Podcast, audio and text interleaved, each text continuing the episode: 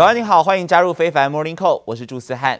新闻一开始来关心到，美国投资人仍在消化联准会 Fed 所释出可能会提前升息的鹰派讯号。不过在股市方面呢，像是有被称为华尔街抄底王的传奇投资人 David Depper，他就认为其实联准会的方向是正确的，这也证实了经济是处于非常好的位置，所以他看好暗在美股啊。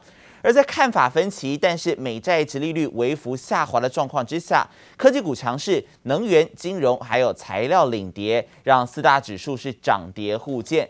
先来看到道琼指数下跌超过了两百一十点之多，跌幅百分之零点六二，收在三万三千八百二十三点。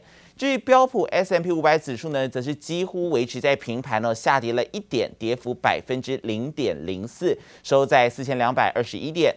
至于科技股为主的纳斯达克指数大涨了一百二十一点，涨幅百分之零点八七，收在一万四千一百六十一点。至于晶片股为主的费城半导体更是上扬了三十点，涨幅将近一个百分点，收在三千两百三十一点。其中的台积电 ADR 更是胜过大盘，上涨了百分之一点三二。Claims, of course, weekly jobless claims coming in and coming in once again above 400,000, 412. 美国各地陆续解封，但美国上周初领失业金人数却意外不减反增，比前一周增加了三点七万人，是四月底以来失业人数首度出现回升。Previous week it was 375,000, and this was an unexpected gain, by the way. As economists, we tend to look at the four-week moving average, and that is definitely continues to move in the right direction. Um, so it's been going down for uh, quite a few months now. And so that is good news. Um, so we're, we're moving in the right direction. And we don't want to make too much about any one month, any one week trend. 专家强调，不用对单周数据过度反应。以四周平均数据来看，美国就业市场持续呈现复苏的趋势。For almost 20 years, we have been at each other's throats.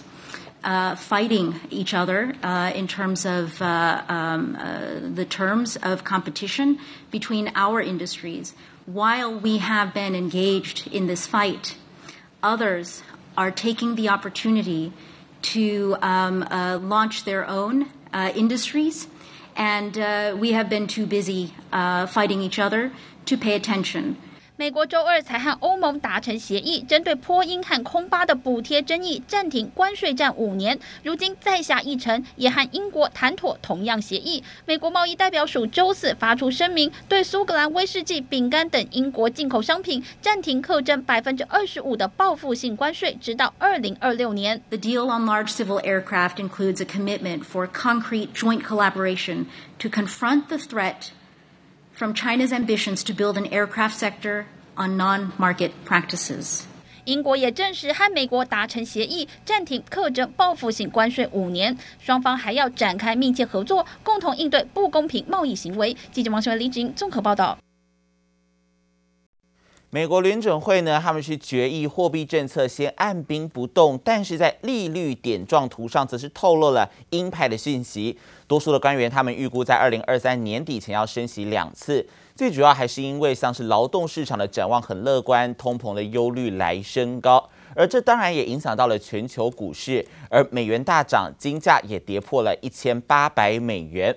而联准会决策机构联邦公开市场操作委员会在这个决策声明中也指出，施打 COVID-19 的疫苗进展已经减缓了美国的疫情。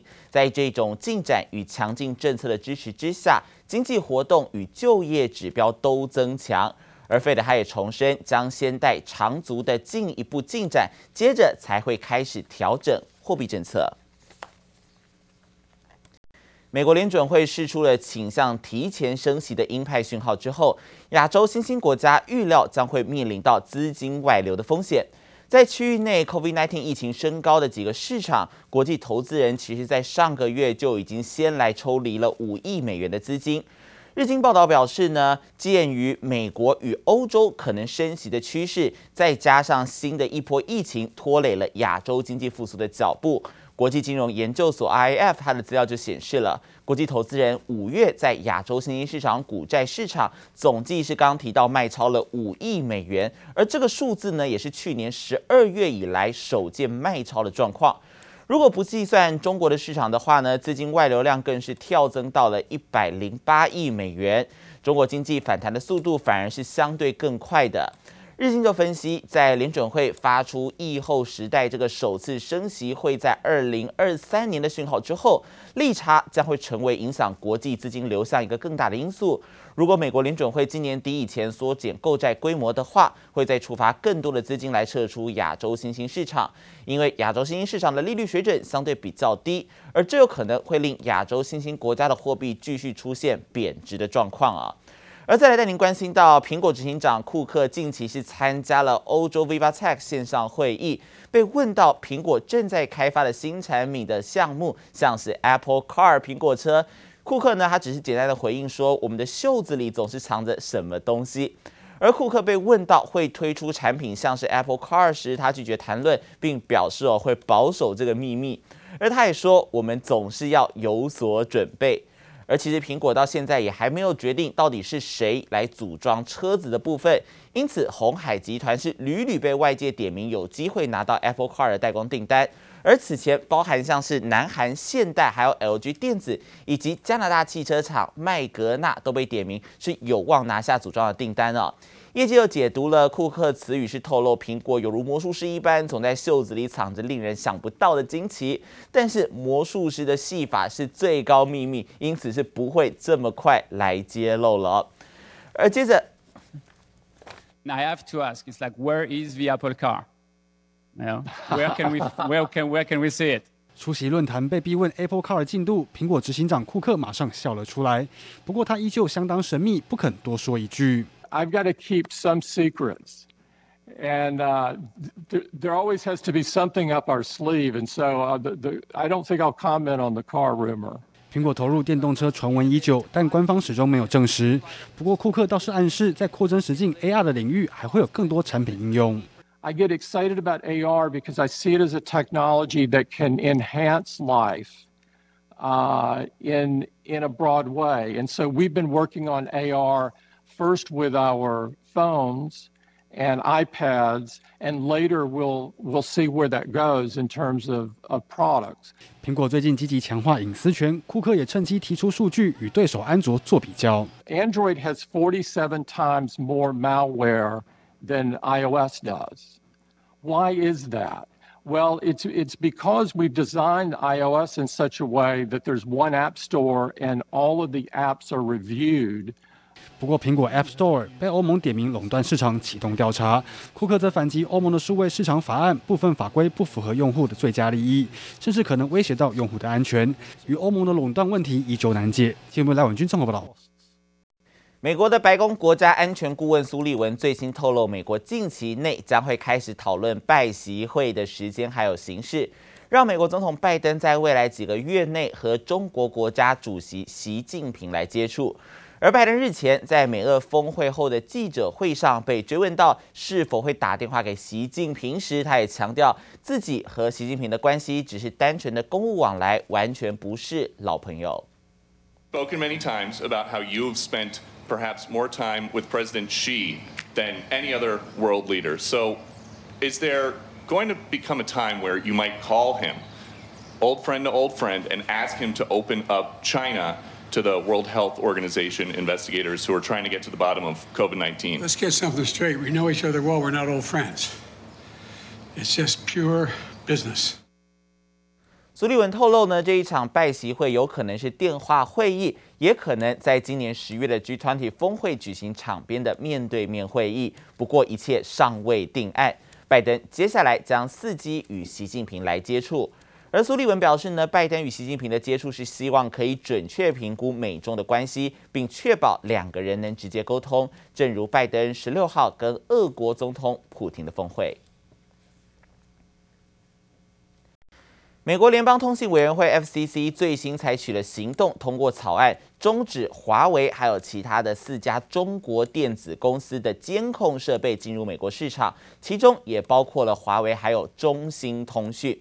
FCC 是以四比零投票通过了这项草案命令，计划要禁止包括像是华为、中兴通讯、海能达通信、还有大华科技以及海康威视等中国企业向美国来销售特定的电信以及监控设备，指控这一些设备对于美国造成了安全风险。而 FCC 更可以撤销之前给予中国公司的产品核准。而华为的发言人随后是痛批啊，FCC 此举是误导，也是对于各方施加不必要的惩罚。这位发言人表示呢，针对产品来源地或者是品牌的预测性判断而阻止采购某些设备是没有法律上的依据，更是对中国企业的歧视。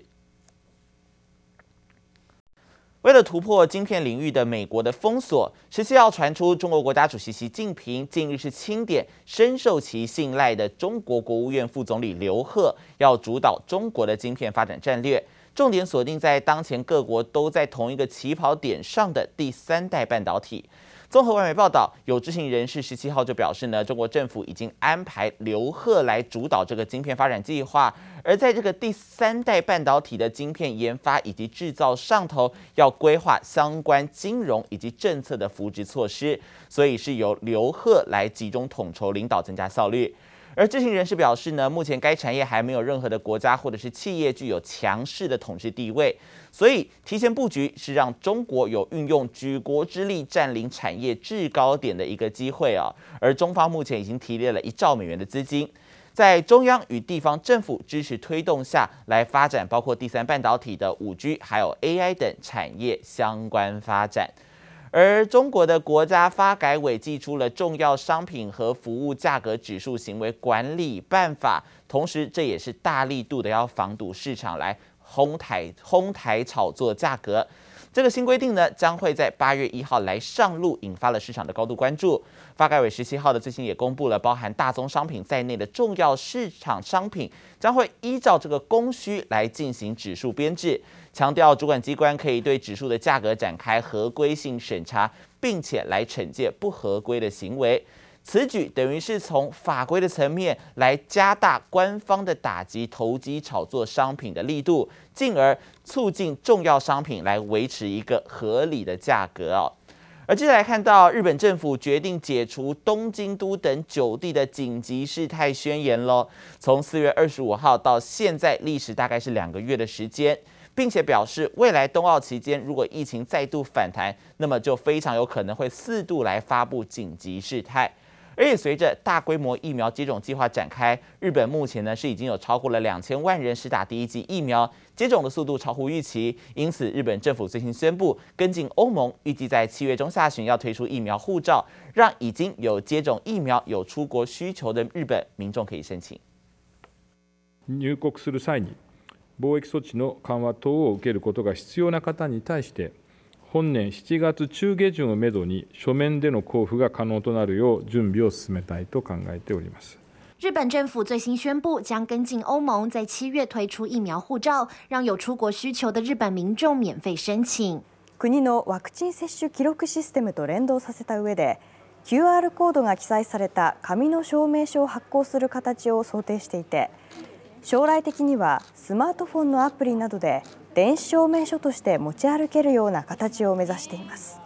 日媒报道，第一批疫苗护照将会以纸本方式，未来再进一步数位化，商务客、留学生和长期旅居日本的外籍人士都能受惠。至于欧盟的疫苗护照，七月一号将正式启用，为夏季旅游铺路。We can be confident now with this update and with the EU digital COVID certificate. Europeans will be able to enjoy a safe summer holiday. Three ways to get it. People can show they're fully vaccinated or a negative PCR test done within the last 72 hours. Or they can show they're immune because they've already had COVID.